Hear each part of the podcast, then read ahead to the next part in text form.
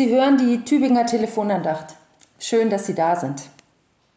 Ich denke oft an die alte Dame, die ich als Seelsorgerin im alten Pflegeheim besucht habe. Sie hat mir aus ihrem Leben erzählt. Von ihrer Kindheit in Kriegszeiten auf einem Bauernhof in Ostpreußen. Ihre Augen leuchteten, als sie sich an die Weite des Landes erinnert, an die Arbeit auf dem Hof, die schwer war, ihr aber auch so viel Freude gemacht hat. Tränen kamen ihr, als sie an ihren Vater denkt, der in den Krieg ziehen musste, als sie noch ganz klein war und nie mehr zurückkam. Tränen begleiteten ihre Erzählung von der Flucht in den Westen, von der Kälte und der Not, die den Weg ihrer Familie gesäumt haben. Und mit einem Strahlen in den Augen sprach sie davon, wie sie ihren Mann kennengelernt und mit ihm eine Familie gegründet hat. Sie zeigte mir die Kalender, die ihre Kinder ihr jedes Jahr zu Weihnachten geschenkt haben. Auf den Bildern sind fröhliche Kinder zu entdecken und immer wieder auch sie inmitten ihrer Lieben. Wir haben zusammen gelacht und dann wurden ihre Augen wieder feucht, als sie von der langen Krankheit ihres Mannes sprach, wie sie ihn jahrelang gepflegt und schließlich in den Armen gehalten hat, als er gestorben ist.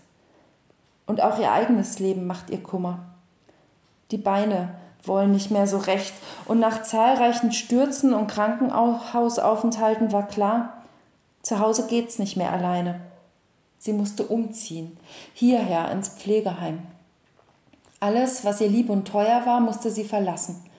Ihr Haus, den geliebten Garten, die Nachbarn, Freunde und Bekannten, die inzwischen auch schon nicht mehr leben. Und sie spürte, lange wird es nicht mehr dauern dann werde auch ich sterben. Aber hier, hier geht's mir gut. Lächelnd sah sie mich an. Am Ende habe ich sie gefragt, was hat ihnen eigentlich die Kraft gegeben, all das Schwere in ihrem Leben zu ertragen und was lässt sie auch jetzt noch so stark und fröhlich sein? Na, mein Glaube an Gott, hat sie ohne langes Zögern gesagt. Ich habe immer, auch in der Not, vielleicht da am allermeisten gespürt, Gott war immer da. Gott ist immer da und Gott wird immer da sein.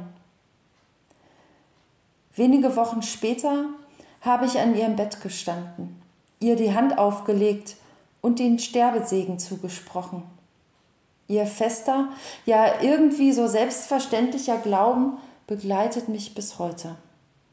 An diese Dame musste ich denken, als ich die Tageslosung für den heutigen Tag gelesen habe. Mächtig waltet über uns seine Güte, und die Treue des Herrn währt in Ewigkeit. Halleluja. Psalm 117, Vers 2. Ich wünsche Ihnen einen guten Tag, an dem etwas zu spüren ist von der Güte und Treue Gottes. Ihre Pfarrerin aus Hageloch, Dr. Stefanie Wörle.